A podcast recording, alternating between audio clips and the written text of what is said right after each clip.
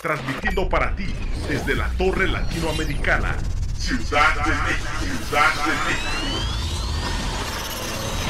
Somos Radial FM, conciencia colectiva.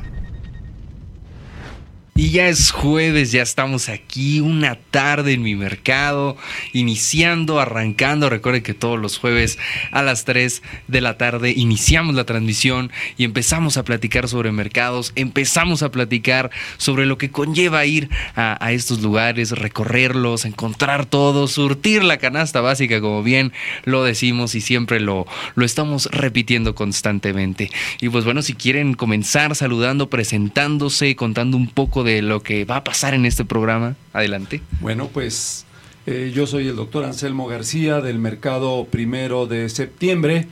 Y bueno, pues en este programa pues tenemos nuestras secciones de siempre eh, que son muy importantes. La primera pues este que tenemos eh, hoy a nuestro invitado, a nuestro invitado al licenciado el maestro Wenceslao, que está aquí. Adelante. Buenas tardes, muchas gracias. Eh, con el gusto de saludar a todo el público y trataremos de abordar los temas que, que, sean de importancia en esta, en esta entrevista. Gracias, muy buenas tardes a todos. Bienvenidos a Radial FM, aquí en la Torre Latinoamericana, en el piso 20. Eh, mi nombre es Clara Luz González, soy terapeuta y estamos muy contentos de tener la visita el día de hoy de nuestro eh, admirado eh, licenciado en Derecho, ¿sí? en Derecho Constitucional, el cual ha aportado fabulosos eh, hallazgos de, de, crecimiento a la población. Ahorita él nos estará platicando en un instante acerca de toda su trayectoria y bienvenidos a todos los que nos escuchan. Gracias y buenas tardes. Excelente, pues así arrancamos. Vamos a hacer un, un, pequeño corte si es que estamos listos para irnos a, a, este video en donde ya se han empezado a expresar nuestros compañeros en los mercados sobre toda sí. la actividad que están haciendo y regresamos aquí a una tarde en mi mercado.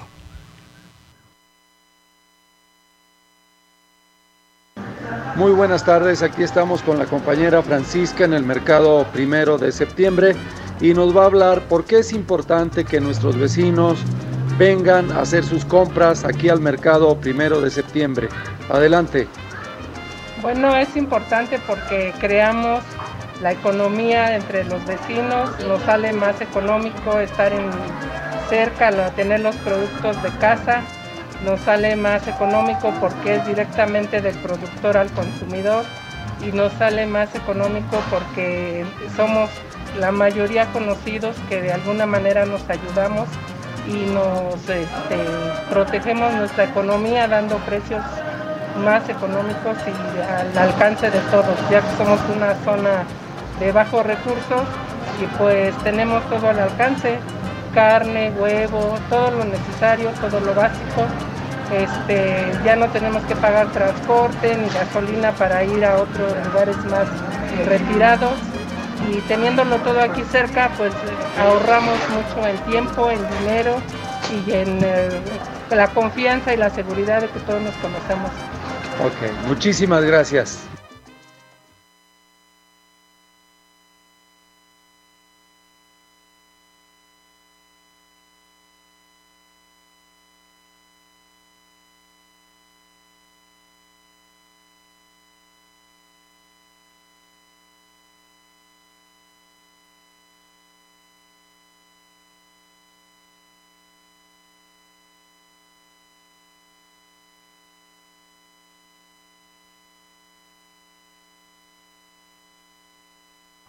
Pues muchas gracias. Ahí tuvimos a la compañera Francisca que está haciendo su trabajo, que lo está realizando. Y recordarles a todos los que nos ven, que nos escuchan, que también ustedes pueden participar, que pueden decir, saben qué, entrevístenme, hagan algo en, en, mi local, hagan algo en mi mercado y se puede hacer, lo podemos llevar a cabo. Entonces es cuestión de que lo vayan comentando, justo como ya hay aquí algunos comentarios que nos dice eh, Galf Perm, dice, muy buenas tardes, les envío la mejor de las suertes. Arranca nuevo programa. Saludos a todos, mis felicitaciones a los compañeros del mercado 28 de julio por su aniversario. Y pues es atentamente de la arquitecta Peralta. Y también nos dice Aidualc Morales, felicidades mercado 2 de julio, supongo que pues igual es 28 de julio, ¿no? Entonces, sí, muchas gracias, sigan comentando, sigan mandando sus felicitaciones y pues vamos ahora a comenzar para que nuestro invitado de hoy nos ilustre, nos comparta su conocimiento y sobre todo, pues sí, estemos aportando ideas. Igual si ustedes que nos ven, que nos escuchan, tienen alguna pregunta, la pueden comentar aquí a través del chat, ya sea de Facebook, de YouTube, estamos en vivo, entonces arrancamos como más les parezca. ¿Qué, qué opinan? Sí, bueno, pues yo creo que en este caso nuestro invitado, eh, nuestro, eh, pero además nuestro compañero, porque pues él, él es parte de un mercado y yo creo que pues eso cobra todavía mucho más interés, mucho más importancia, porque pues él sabe este, cómo nuestros mercados surgieron, cómo han venido construyéndose, cómo han venido cumpliendo con esa noble función que es el abasto popular. Entonces, pues, eh, amigo, de una vez empezamos. ¿Quién es el, el, licenciado Wences y un poco de su trayectoria ahí en, Bien. en su mercado? Pues buenas tardes a todos. Gracias, doctor, por esta eh, invitación, Clarita. Gracias a Radial. Eh, nuestra trayectoria empieza pues en, en, la, en el comercio con el mercado 28 de julio, que les llaman concentraciones por parte del gobierno de la Ciudad de México. Eh, es importante que nosotros estemos organizados, este, a todos mis compañeros comerciantes en concentraciones, en mercados públicos, porque mm, hay un eh, abismo en nuestras leyes que deben normar nuestra actividad. Este abismo, eh, ¿por qué se traduce? Bueno, porque no hay una intervención de la autoridad para normar a los compañeros que eh, ejercemos una actividad comercial, una actividad económica. Esto es que las alcaldías no han alcanzado esa dinámica de normatividad para controlar invasiones de giros, para controlar eh, este, traspasos, sesiones de derechos. Es importante que nosotros estemos organizados porque de esta forma nosotros podemos tener un avance y podemos tener eh, varios elementos a nuestro alcance como competencias desleales, competencias ruinosas.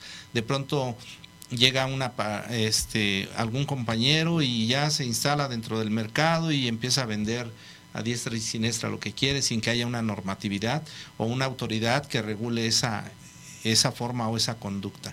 Por eso es importante estar organizados. Nosotros cuando estamos constituidos y nos llamamos eh, comerciantes locatarios 28 de julio. Somos un grupo de 77 locales, 177 locales, aproximadamente los ejercemos eh, entre 90 y 100 compañeros ¿no? que tenemos ahí nuestro establecimiento. Pero ¿qué, ¿qué, tenemos? Es una construcción que se ha generado por nuestros propios medios, con nuestro propio alcance y no tenemos apoyo por parte de las autoridades del, del gobierno de la Ciudad de México. Por eso nosotros pretendemos que haya una normatividad. Eh, venimos con un reglamento de, que data de 1951, que es un, un reglamento muy bueno, muy eficaz, eh, muy visionario, que establece eh, que los mercados estén en inmuebles, propiedad o no del gobierno, deban recibir recursos. Esos recursos tendrán que traducirse en servicios, tendrán que traducirse en eh, energía eléctrica, tendrán que traducirse tal vez en condonación de pago de impuestos de predio, en, limpia y transporte de basura, en recolección de basura o residuos o desperdicios orgánicos e inorgánicos. Ese tipo de subsidios eh, deben ser proporcionados por, la, por el gobierno de la Ciudad de México, así lo, así lo refiere el reglamento. Sin embargo, este reglamento únicamente también debe actualizarse. No, no, puede quedar derogado ni abrogado, tiene que haber una reforma eh, actualizada, algunos tipos de servicios que ya se contemplan en, el eh, ámbito del, del, comercio. Esto es importante que las autoridades observen esa circunstancia. Bien, Vamos a partir de, dos ejemplos. Nuestros compañeros al estar en un, ejerciendo una actividad comercial, en lo que se dice como mercados públicos, ellos cuentan con una cédula, una precédula, y algunos trámites administrativos que algunas alcaldías, alcaldías han otorgado. De ahí nace que los compañeros que tienen este tipo de documentos tengan un interés jurídico y un interés legítimo. Vamos a explicar esas dos partes. Un interés legítimo es aquel derecho que el compañero ha creado a través del ejercicio de una actividad. Y esa actividad nos lleva a tener ciertos compromisos. ¿Qué compromisos? A dar un buen servicio, a prestarlo de manera continua, permanente, en calidad de comerciante. Pero ese comercio debe estar regulado y debe estar sujeto a una eh, normatividad de giros. ¿Qué se deben ser los, eh, las actividades comerciales permitidas por la ley o por un reglamento? Bien, deben observar un horario, deben observar eh, una actividad, deben observar determinadas zonas de higiene, determinadas zonas de ubicación dentro, dentro de las propias instalaciones del mercado. Ahora, estas áreas deben estar sujetas a una supervisión, a una revisión y a una actualización. ¿Por qué? Porque dentro de estas actividades surgen varias, varias este, consideraciones. Ese interés jurídico y ese interés legítimo está combinado. El interés jurídico nos va a dar la certeza de que tenemos una autorización por parte de la autoridad y esa, esa autoridad tiene que responder a refrendar esa concesión, esa precédula o esa cédula. O también nos puede otorgar algún permiso de funcionamiento, ya sea eh, temporal o eh, para alguna eh, venta de temporada o evento. Bien, y de ahí ese interés jurídico nos lleva a un interés legítimo. Ese interés jurídico debe ser soportado por aquella intención que se tiene por parte del particular a coadyuvar con la prestación del servicio de suministros de artículos de primera necesidad o de servicios. ¿Cuál sería un servicio que prestaría un particular? Bueno, alguna alguna atención en, diríamos aquí, alguna atención en telefonía. No vende algún producto, vende algún servicio de telefonía, ¿verdad? Donde quiera vemos que se venden los chips para los celulares. Es una prestación de servicio, porque no está realizando algún comercio, algún servicio de internet, ¿verdad? Con los famosos cibercafé. Es un servicio no es una venta totalmente, ¿verdad? Este tipo de actualización no lo contempla el reglamento como un giro mercantil o como un giro comercial. Mm. Sin embargo, toda esta gama de diversos tipos de servicios de mantenimiento, artículos electrodomésticos, a telefonías, a sistemas de cómputos o electrónicos, estos giros no están contemplados dentro de esa normatividad o ese catálogo de giros que actualmente existe. Por eso necesitamos una regulación. ¿Cómo podría entrar una autoridad a hacer una suspensión de actividades? Entonces, si en algún, alguna concentración o algún mercado de pronto llega algún locatario y abre un tipo de servicios, pues no, es, no está normado como un catálogo, eh, como un giro dentro del catálogo de giros, valga la redundancia. Entonces, aquí necesitamos actualizar nuestra normatividad esa parte, el gobierno de la ciudad tiene que implementar políticas públicas para atender este sector social. En la Ciudad de México tenemos 224 concentraciones de comerciantes, que no son mercados públicos como tales, pero funcionan como mercados públicos, que no están dentro de la normatividad que debe ser regulada, pero tampoco están cometiendo actos ilícitos de comercio. ¿sí? esa parte, ese interés jurídico nos debe estar por encima del interés legítimo. ¿Por qué? Porque ese interés jurídico a todos nos debe importar que donde yo lleve a requerir ese tipo de servicio, pues tenga una garantía por parte del prestatario. Así es.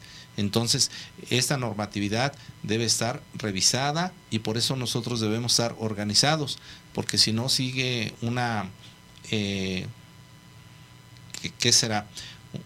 Una actividad que no está reconocida, que no está regulada y que no hay a quien recurrir como usuario de ese servicio a exigir el cumplimiento de algún servicio deficiente. No sé si haya quedado. Por sí, ahí pues justo claro. creo que son muchos términos que ayudan en la, en la Claro. organización de- Claro. del mercado. Eh, no sé si alguno de ustedes tenga alguna pregunta. Yo. Eh, más que todo, quiero eh, ahora sí presentar nuestro reglamento de mercados, el cual eh, está perfecto desde el 51. Mucha gente comenta que es muy antiguo, ¿no?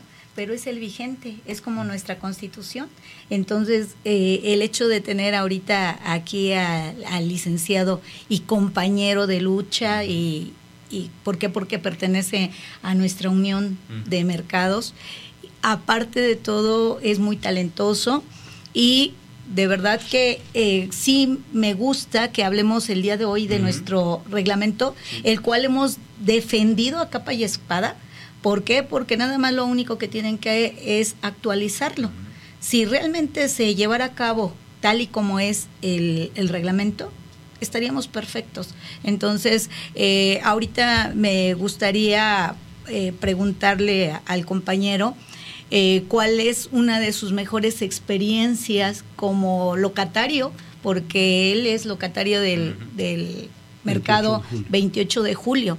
¿Cuál es su mejor experiencia dentro del mercado ya como eh, como profesionista, porque eh, pues anteriormente yo exhorté a toda la comunidad en general, eh, a todos los profesionistas que, que han salido y, y han nacido en el mercado, pues que nos visiten y aquí tenemos El ejemplo. el ejemplo, ¿verdad? Entonces, bienvenido y adelante. Claro.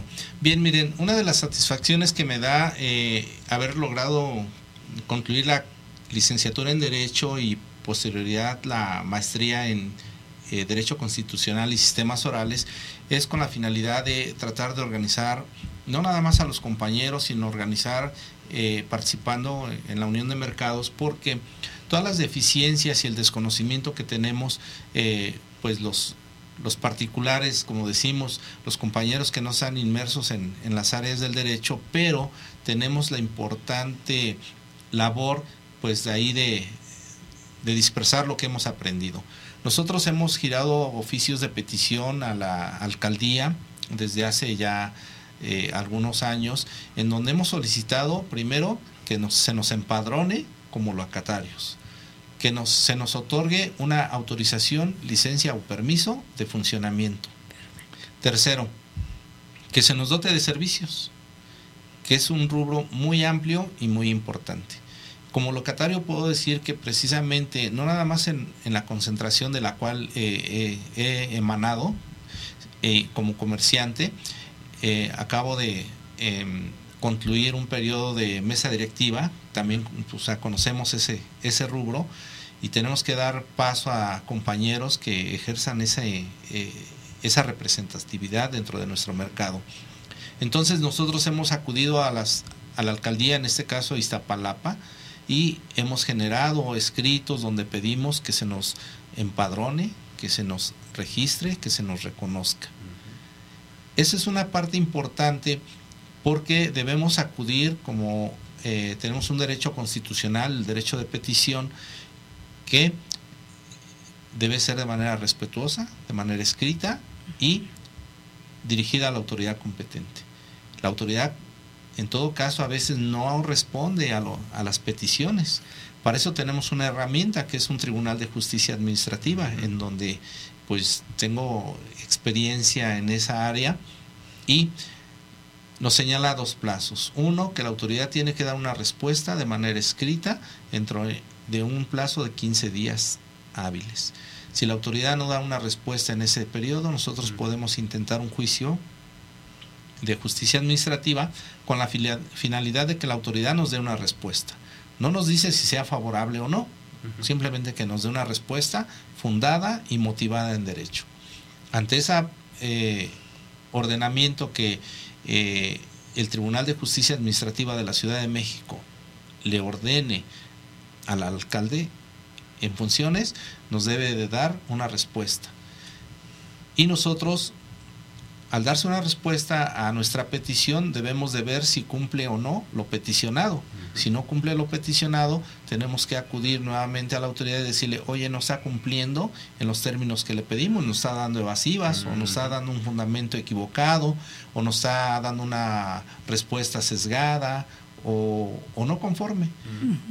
Entonces a nosotros le podemos volver a pedir a la autoridad que le requiera de nueva cuenta para que el funcionario dé una respuesta acorde a lo que estamos pidiendo. Tiene que haber congruencia en lo pedido y lo resuelto.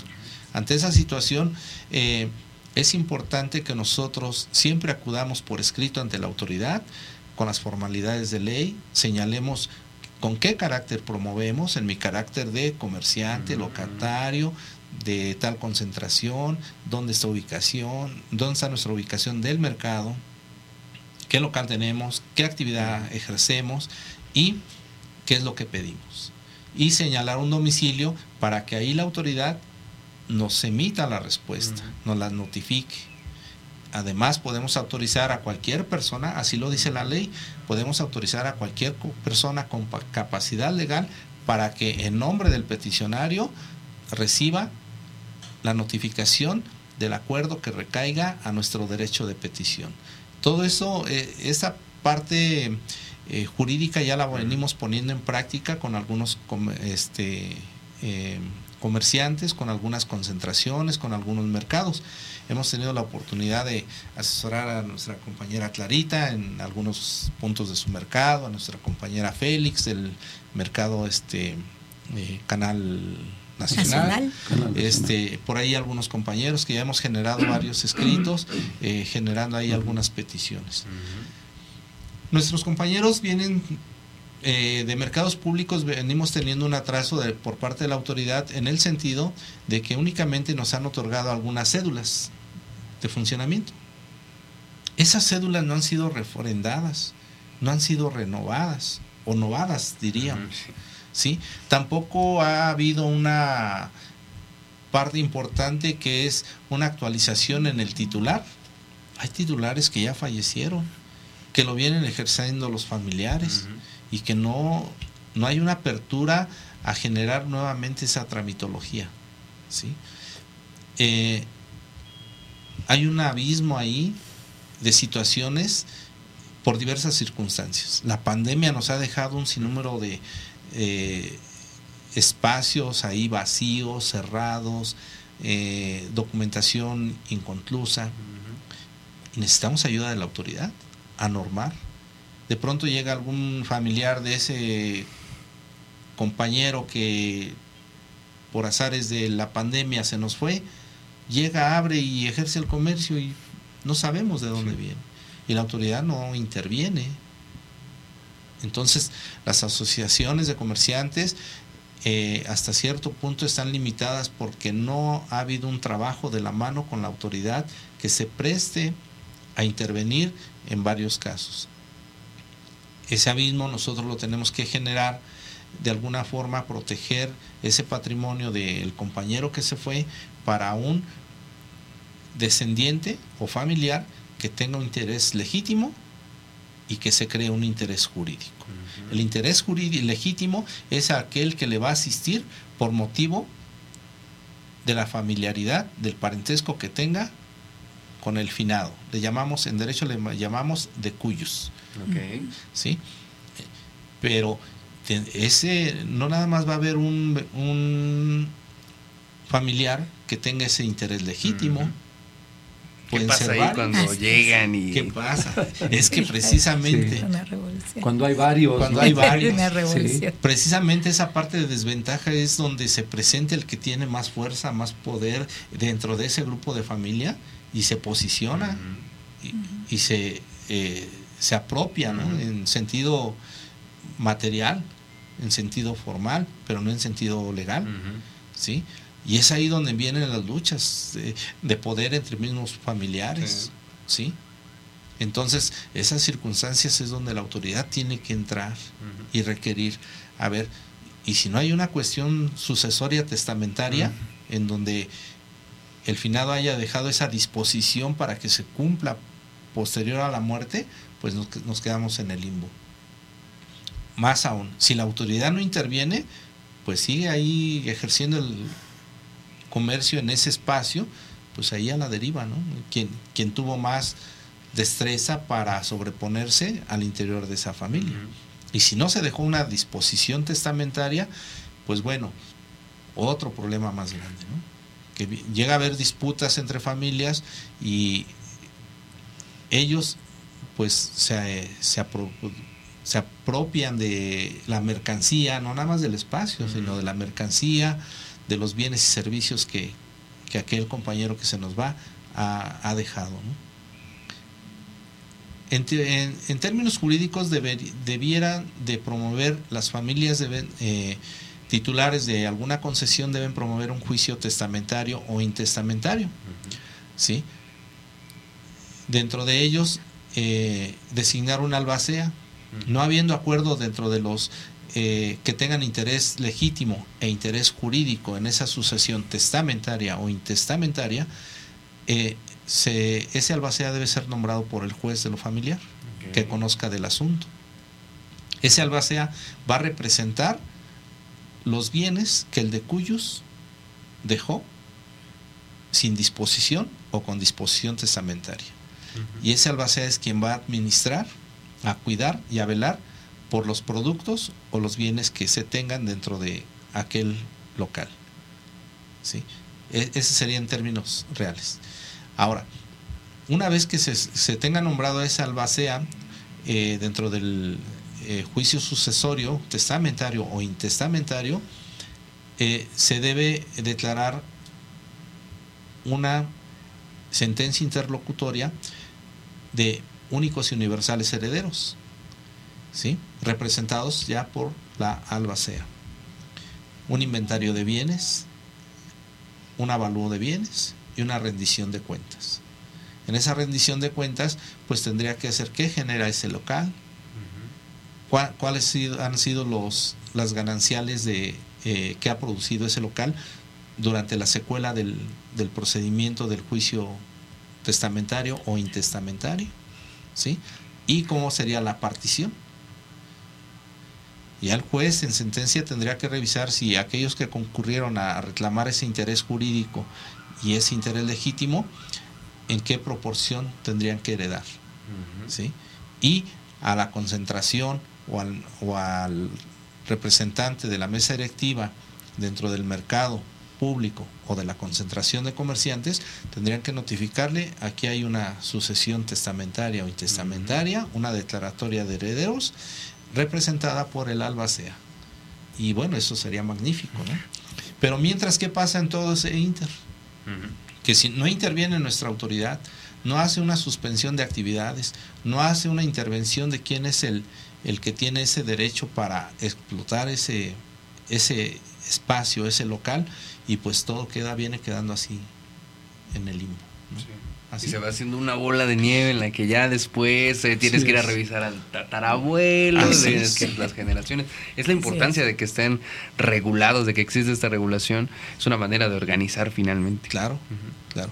Eh, en algunos eh, casos que somos asociaciones este, eh, constituidas, hemos eh, generado alguna práctica y le pedimos a nuestros compañeros, yo mismo ya hice mi legado ahí en donde eh, ante la mesa directiva hacemos una declaratoria ahí que decimos ante mi ausencia que mi local pase a manos de a quien nosotros designamos, ¿no? Y a falta de este, otro. Eso mismo sería una, un ejemplo de un testamento. De hecho, una, pero un testamento, ¿cuál es la diferencia entre esa, esta disposición interna dentro de nuestra asociación a un testamento? Un testamento es un documento público que se puede generar ante un notario público o ante un corredor eh, público y designamos ahí nuestra voluntad para que se cumpla después de la muerte. Es como nosotras las personas, los humanos, eh, podemos dejar actos para que se cumplan una vez que dejemos de estar en, la tierra. Así es. Eh, esa parte nos ha ayudado bastante porque eh, de esta forma estamos haciendo una declaratoria en donde nuestro beneficiario puede seguir gozando, ya sin que exista alguna situación ahí judicial y pueda disponer de ese local, de ese espacio, inclusive de las mercancías, bienes o servicios que se dejen, diríamos, de los activos y de los pasivos que se dejen en, al fallecimiento. De esta manera evitamos que haya confrontaciones con, eh, entre los familiares o que llegue eh, la ex esposa o que llegue la esposa o que llegue la amiga, ¿verdad? Y, se... Todas las que crean que tienen derechos. Todas las que crean que tienen derechos, exactamente, ¿no?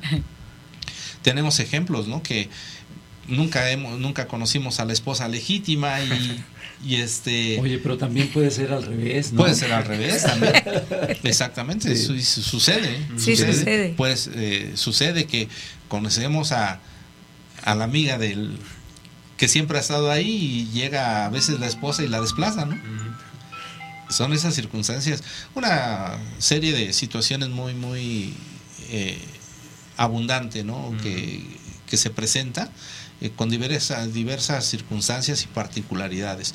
Nosotros tratamos, pues como abogados, tratamos de enmendar todas esas posibilidades, pero también hay compañeros que dicen, no, yo no quiero designar a nadie, hay que se peleen pues, cuando yo falte. Bueno, pues nos dejas un problema. Deja un problema. Nos dejas un problema. O sea, esa es una parte de, por tocar un tema, ¿no? Este, de cómo es importante que la autoridad deba intervenir y vaya renovando las cédulas de concesión, las precédulas que le llamó. Si le llamó bien o le llamó mal precédulas o cédulas, es otro punto. El hecho es que generó un acto administrativo, pero la deficiencia es que no las ha actualizado. Y que tampoco las quiere reconocer y que todos tengan, cada uno de ellos tenga su cédula. ¿Sí? ¿Por qué? Porque por detallitos hay ocasiones que por un una letra le tenía que ser Silva y le pusieron Silvia y y no se las han aclarado, no se las han entregado a tiempo, o, o que se fue el, familiar y viene el hijo y de momento mete sus documentos y pasan años tras años y no pueden eh, eh, tener esa cédula. De hecho, ahorita la finalidad de nuestra unión es precisamente coadyuvar a todos estos problemas. Eh, y en conjunto con lo jurídico, porque no nada más es el compañero, tenemos a otras compañeras que también ejercen eh, eh, toda esta parte jurídica.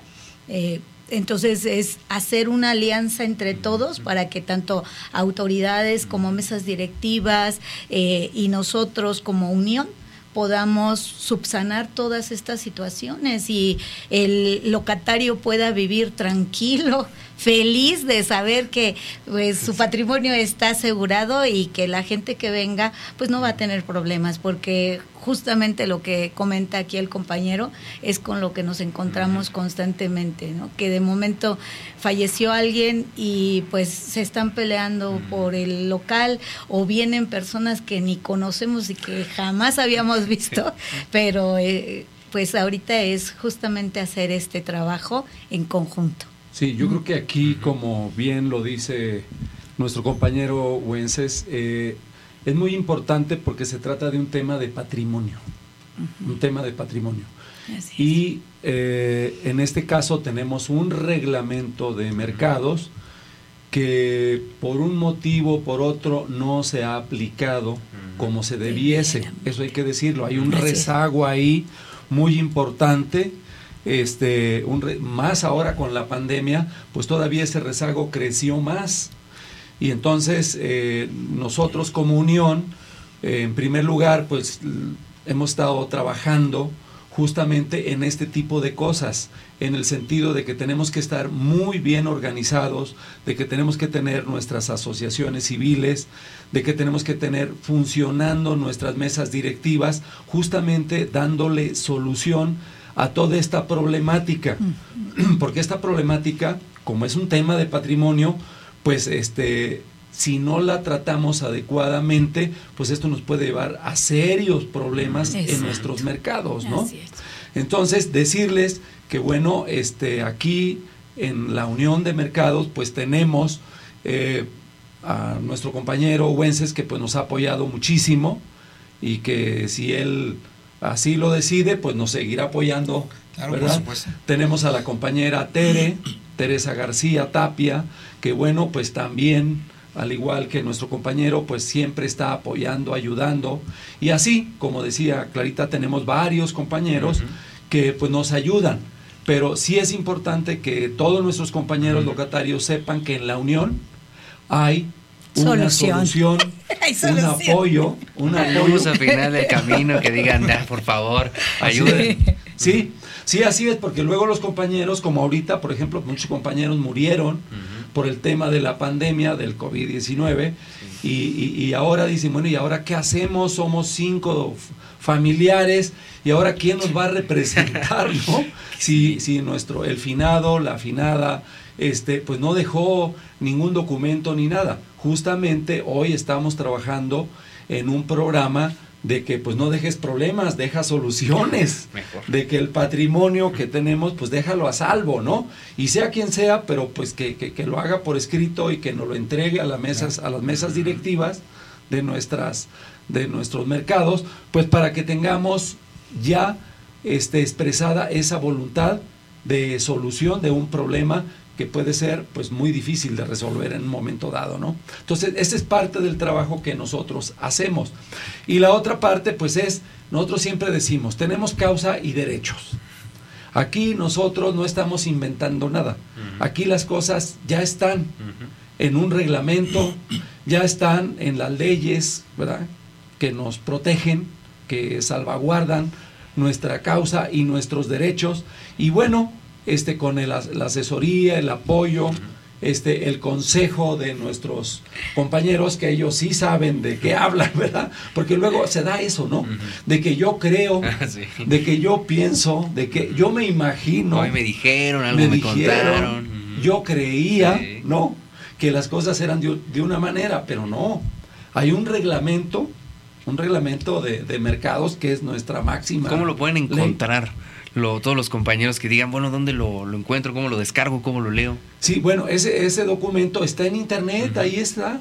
Es cosa nada más de entrar a Google este, con el nombre de Reglamento de Mercados de la Ciudad de México y ahí lo encuentras. 51, por de favor. 1951. Ahí lo encuentras, lo descargas, y, pero a- a- ojo, lo empiezas a leer. Nosotros hemos hecho talleres, talleres con nuestros compañeros, este, para que al final del día, pues todos sepamos cuáles son esas causas que nosotros tenemos, cuáles son esos derechos legítimos y jurídicos que tenemos, por qué nos tiene que refrendar la autoridad nuestra, nuestra cédula o nuestra precédula, por qué este, cuando alguien muere se pierde una titularidad y hay que pues renovar esa titularidad, cómo hacerla de acuerdo a derecho y no como yo creo, me imagino.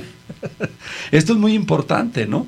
Y cómo también este, hacer nuestros propios escritos, porque muchas veces pues ponemos ahí de nuestro puño y letra lo que pensamos.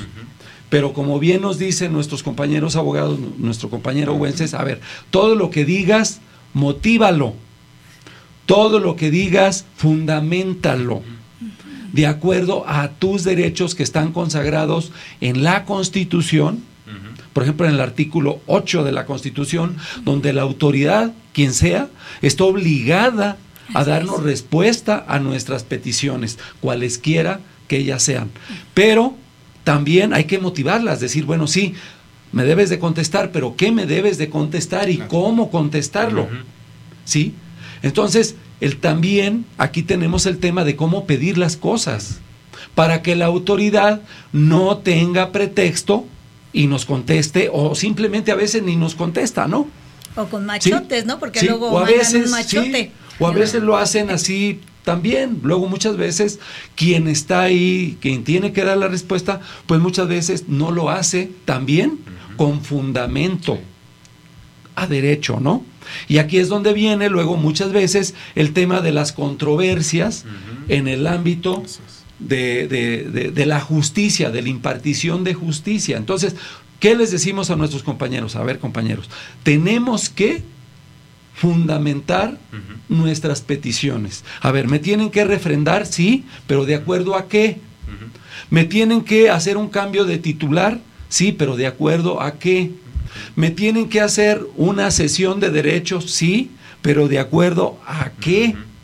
Y entonces ahí es donde ellos nos ayudan y ahí es donde nosotros fundamos nuestras peticiones y la autoridad, si no nos da respuesta, pues se las vamos acumulando. Y en algún momento, pues nos vamos al tribunal de lo contencioso administrativo y ahí el tribunal tendrá que decirnos, pues quién tiene la razón. Y al final del día, si a nosotros nos asiste la razón, que como siempre así pasa, entonces pues la autoridad tendrá que cumplir, quien sea, y cuando haya omitido, ya sea por no dar una respuesta, o ya sea por darla no fundamentada, o ya sea porque simplemente no quiso, ¿no? Por omisión. Y en tiempo y forma, porque muchas de las veces es en... Sí, pero entonces el tema no es que a lo mejor en tiempo y forma te da una respuesta, pero no te la da de acuerdo a derecho. De acuerdo a derecho. Y ahí es donde nosotros invitamos a todos nuestros compañeros a organizarnos, a prepararnos, a enterarnos, para que todo lo que hagamos, sobre todo las mesas directivas, ¿no? Porque luego hay compañeros de mesas directivas que desgraciadamente piden cosas que no están fundamentadas debidamente de acuerdo a derecho. Y entonces, pues la autoridad con la mano en la cintura les dice que no, que porque su, su petición no cumple con X y Z artículos o X o Z normatividad, ¿no? Entonces, aquí terminamos esta parte. Todo lo tenemos que hacer de acuerdo a derecho, debidamente motivado. ¿Y quién nos ayuda? Nuestros compañeros, ¿no? Entonces, en ese sentido, sí me gustaría que el compañero Wenzel pues, nos explicara, porque hay otra, otra partecita que me interesa mucho platicar con él. Sí, gracias, doctor. Ahí para concluir este ese punto, tendría yo que hacer eh, un paréntesis. Uno, primero, preguntar, preguntarme o preguntarnos cada uno, ¿las concesiones están dentro del ámbito de lo que podemos heredar? Dentro de lo que podemos eh, testamentar, tendríamos que preguntarnos sí o no. Porque la concesión es un acto que el gobierno de la ciudad otorga a un particular para que preste un servicio en nombre de la autoridad o que a la autoridad le toca prestar. Para eso concesiona, para que tu particular, en lugar de, eh, la función de la autoridad, tú traigas los productos, alimenticios a la zona donde está el local, ya sea público o en una concentración de comerciantes. Aquí hay dos aspectos. Una, la cédula de concesión no sería motivo de testar, de dejar a través de un testamento, pero sí es susceptible de decir, oye autoridad, quiero ceder este derecho que tú me concesionaste y te propongo que sea esta persona. Esa es una parte. Y la otra parte es el área o el local en donde se ejerce esa concesión. Son dos aspectos. Uno es objetivo y el otro es subjetivo. ¿sí? En esa parte no vamos a entrar aquí por cuestiones de tiempo a, una controversia, porque sería muy extenso. Pero sí tenemos que tomar en cuenta que a través de la mesa directiva, a través de las autoridades, digamos, oye autoridad, te propongo a esta persona para que eh, el derecho que yo tengo de esta concesión que tú me diste, pues ahora se traslade a este otro titular. Lo que se hace con las eh, eh, concesiones de taxis, mm. algo similar. ¿Sí? Y eso, ahí hablamos de la concesión. Pero además, yo tengo un espacio dentro de tu mercado público en donde yo presto esa concesión. Entonces, a ver, los taxistas que dicen, venden placas, venden la concesión, pero no el vehículo, o a veces lo venden con todo el vehículo. Aquí hablamos de algo similar.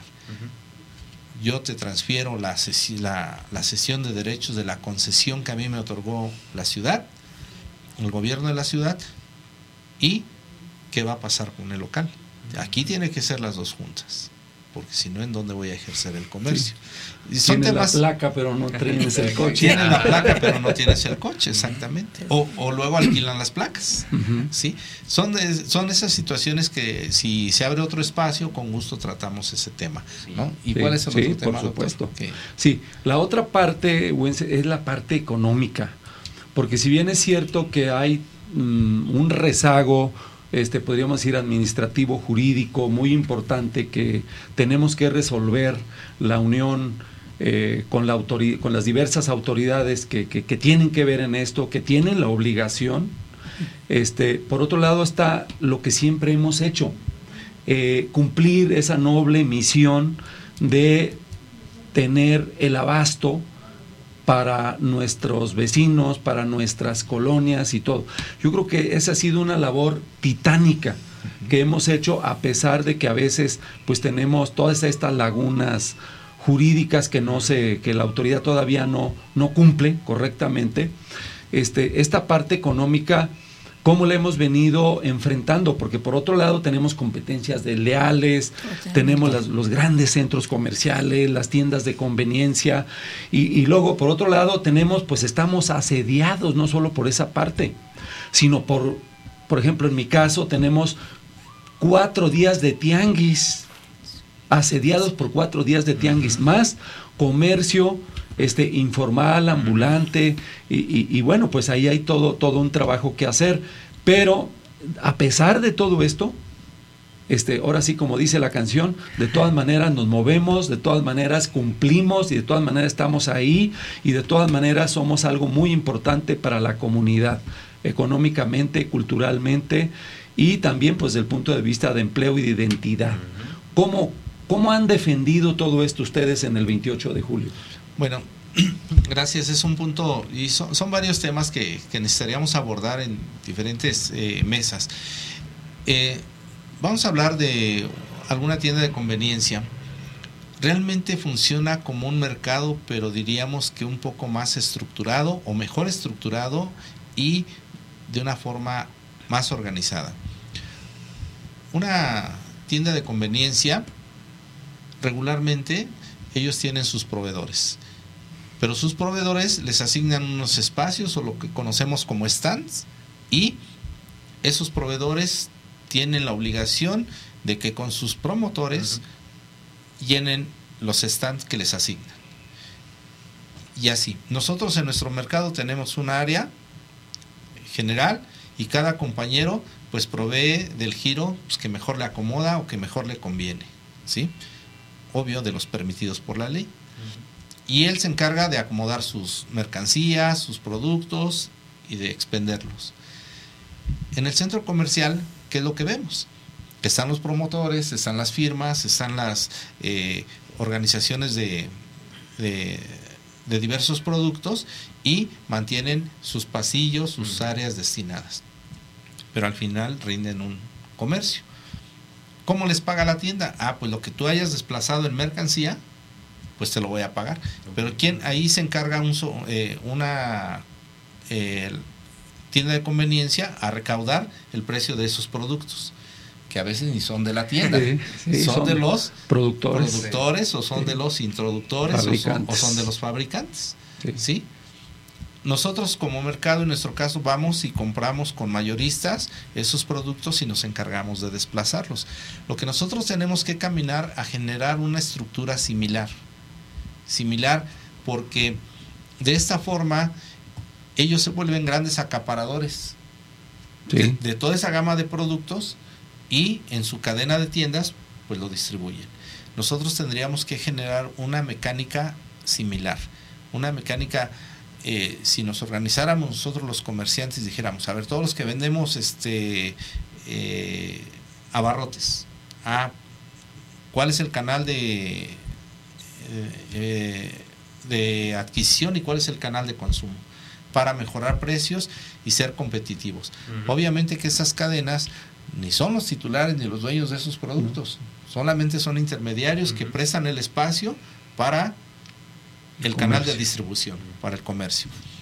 Lo que nosotros tenemos que exigirle a la autoridad que aquellos cumplan exactamente con la normatividad a estas tiendas les aplica el reglamento de comercio establecido. No les aplica el, el reglamento de mercados y hacen una función de mercado. sí. sí. Pero no veo que lleguen y los clausuren de manera general.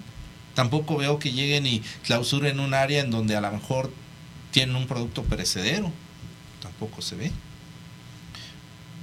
Tienen mueblería dentro de una tienda. Tienen electrónica, tienen servicios de telefonía, tienen una gama de... Les digo yo que venden desde una aguja hasta ah. una, un carro, ¿no? Así es. Entonces, toda esa, todo eso se convierte en una situación pues muy del ideal para nuestros mercados. Lo que tenemos que caminar nuestros mercados es exigirle a la autoridad que regule esos centros comerciales, que, que norme a nuestros eh, mercados, nuestras concentraciones para que haya una competitividad equilibrada, diríamos. Es, es importante ahí que también eh, las mismas eh, unidades departamentales de mercados pues, le entren al tema de vía pública, porque como bien lo dice usted, bueno, es un tianguis, pero dentro de ese tianguis se venden desde electrónicos hasta piratería, ¿no? Y de todo, ¿no? Y lo que nosotros no podríamos hacer en nuestro mercado, no. porque estamos establecidos. Y llegaría una procuraduría eh, este, de la Ciudad de México y nos... Profeco nos clausuraría. Nos clausura, ¿no? O nos suspende actividades. ¿Y cuando hemos visto que Profeco suspende actividades en un área de un centro de conveniencia? Pues no. Porque hay conveniencia. Porque hay conveniencia. ¿Sí? Sí. Tenemos que avanzar en, varios temas, pero uno de los puntos importantes es la organización. Nosotros estar organizados, estar legalmente constituidos, estar este, eh, correctamente en un padrón registrados, empadronados y actualizados. Eso es para que nosotros le exijamos a la autoridad que nos empadrone, que nos registre y que nos autorice el, el comercio. De esa forma podremos e-, exigir nuestro reglamento. Eh, quien hizo este reglamento tuvo fue muy visionario, muy visionario, porque aquí nos dice se considera mercado aquel aquel grupo de comerciantes que ejerza el comercio en un inmueble, sea propiedad o no del gobierno. Maravilloso. Maravilloso, ¿no? ¿Por qué? Porque eso nos da pauta a las concentraciones de que nos deben de considerar como mercado. En consecuencia, nos deben de dotar de servicios, agua, luz, eh, recolección de residuos orgánicos, inorgánicos. Y no digo que no estemos organizados, sino que ellos tienen que meter la mano a nuestra infraestructura. Así lo dice el reglamento. En esta parte económica me gustaría exhortar a la población en general para que consuma en nuestros mercados. Es comercio local, y, todo lo que compran en esas cadenas, en esas grandes cadenas, pues no llega a la ciudad, o sea, se va de aquí. Entonces, eh, consumamos en nuestros mercados, compañeros, por favor, público en general, los exhortamos a que visiten nuestros mercados y que nos den opciones, ¿verdad? Que, que nos den puntos de vista para nosotros seguir creciendo en este gran trabajo que estamos haciendo.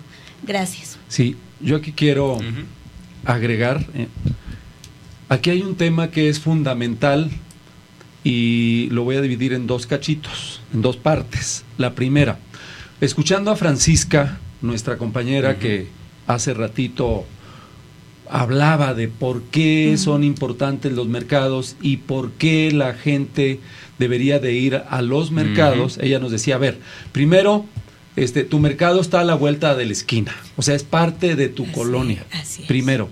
Segundo, nosotros siempre procuramos tener productos de primera calidad, siempre, siempre, siempre frescos, siempre de primera calidad.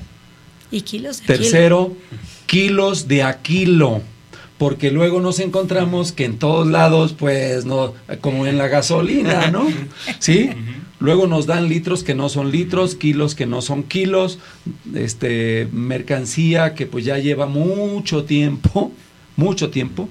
Entonces, por ejemplo, yo digo, bueno, eh, las carnitas, hay toda una serie de productos que son exclusivos la, la birria, la barbacoa, que son exclusivos de nuestros mercados. La, la, calidad, la frescura de las frutas, las verduras de nuestros mercados son exclusivos. Los precios, los precios. Por ejemplo, ahora que se ha estado checando mucho por el tema de que están subiendo de manera exorbitante todo, pues nos vemos que el, hay un abismo entre los precios de nuestros mercados y los precios de los centros comerciales, por ejemplo, en los aguacates, en los chiles, en las papas, en todos los productos de primera necesidad, nuestros mercados, de verdad, que hay diferencias a veces hasta de 20 o 30 pesos, como en el caso de los aguacates. Entonces, eh, pero además ayudamos a la economía local. El dinero no se va fuera del país, el dinero no hace más ricos a los más ricos, no porque estemos en contra de los ricos, ¿verdad? No, sino porque al final del día, este, nosotros tenemos un sentido de identidad y pertenencia. Nuestra vocación es de servicio. ¿sí? Eh, muchas veces este, te dicen, este, pues vale tanto el kilo, pero parejo. Y aquí no.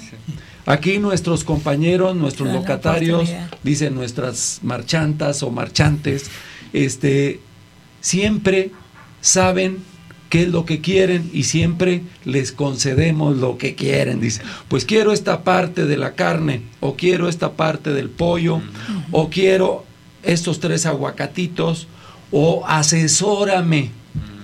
Eso es muy importante. Por ejemplo, yo este, pues ha tenido que aprender mucho con mis propios compañeros, ¿no? Y mis propios compañeros han tenido que aprender mucho por generaciones. Por ejemplo, los aguacates. Este, llegan los consumidores y nos dicen, quiero dos aguacates para martes o miércoles, quiero otros dos para jueves o viernes y quiero otros dos para el fin de semana. Y, así se los dan los compañeros. Y para rebanar. Sí, y, quiero, a ver, quiero para rebanar ahorita ya. Ah, bueno, aquí están sus aguacates para el... Estoy poniendo una, un, producto, un ejemplo, ¿no? Sí, y este, todo eso nos lo enseñan, nos asesoran, nos dicen cómo. ¿Sí? Este, también, por ejemplo, las lechugas, dicen, no, esa ya no se la lleve, ceñito, porque, bueno, se la regalo pero ya se hizo amarga, porque ya tiene día, se la regalo. ¿Sí? Eso no hacen los centros comerciales, ¿no? Ahí ves los aguacates, pues ya casi podridos, o ves las lechugas que ya no sirven, o los ejotes ya todos arrugados, ¿sí? Y en, los mercados no pasa eso. Los compañeros, este, mejor se los llevan a su casa, se los comen, los regalan o lo que sea, pero siempre tenemos fruta fresca igual la carne, igual los lácteos, igual todos los productos, siempre son productos frescos y a muy buen precio. Y todo eso lo hemos logrado pues con la participación de los compañeros. Y termino. Nosotros hemos estado trabajando mucho en este tema de buscar proveedores. Y creo que nuestros proveedores de la central, que nuestros proveedores, los productores, por ejemplo, recién hicimos una feria con productores de Tlaxcala, que luego les vamos a hablar de esa experiencia, y vinieron los compañeros y nos vendieron, y la verdad es que nos quedamos sorprendidos de los sabores, de la calidad de los productos que nos, nos trajeron a una, a una expo que, que hicimos justamente en el mercado de Clarita y en el mercado Puente Blanco.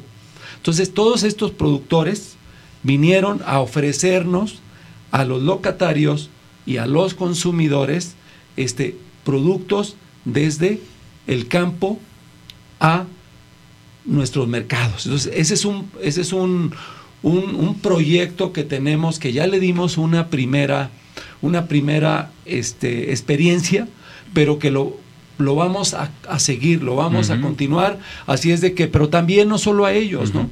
Hay muchos fabricantes, por ejemplo, de repente ahí apareció una compañera de un mercado que de repente hacía dulces y dijimos, compañera, pues lleve sus dulces. Entonces, este, ¿por qué? Porque luego los tenía que ofrecer en otros lados, ¿sí? Y entonces aquí en nuestros mercados hay una gran oportunidad donde pues no les van a pedir todo, porque en los centros, en otros centros, ¿qué les piden? Les piden que paguen la isla, les piden que paguen los aniversarios, les piden que todo lo que no se vende se regrese, les piden mm, créditos de tres o cuatro meses para pagarles. Entonces, todo ese calvario tienen que ver este, lo- nuestros productores, nuestros compañeros de los productores de frijoles, de chiles, de garbanzo, viven un verdadero calvario para que sus productos terminen rematados en un lugar Sí. donde a final del día pues luego ni sacan el gasto, Sí, ¿no? sí, y, en- con nosotros lo van a poder hacer. Perfecto. En eso estamos. Sí, no está excelente. Creo que hay muchos temas que se pueden seguir abordando y justo ya tenemos que cortar porque el tiempo se nos ha ido, pero eh, sin duda hay muchas más cosas que tenemos que hablar de este marco legal. También un aviso de nuestro compañero Edgar Eslava de que tenemos 30 pases para los amigos locatarios de mercados que nos acompañen en el 12 Congreso Nacional de Farmacias que va a ser este 3 de agosto. Entonces ahí pónganse en contacto con nuestras redes aquí en Radial FM. Escúchenos la próxima semana para seguir teniendo toda la información. Esto fue una tarde en mi mercado que se transmite todos los jueves de 3 a 4 de la tarde y nos escuchamos la próxima semana. Muchas gracias. Bye. Muchas gracias. Gracias. Muchas gracias. Saludos a todos los Saludos compañeros. a todos.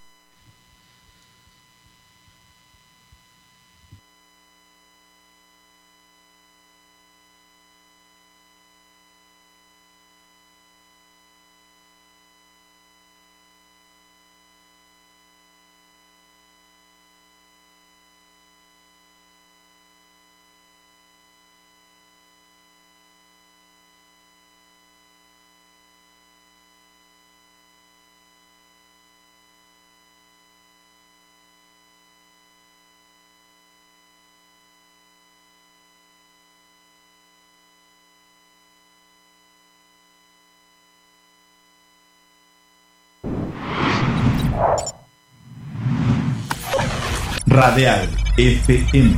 Conciencia colectiva.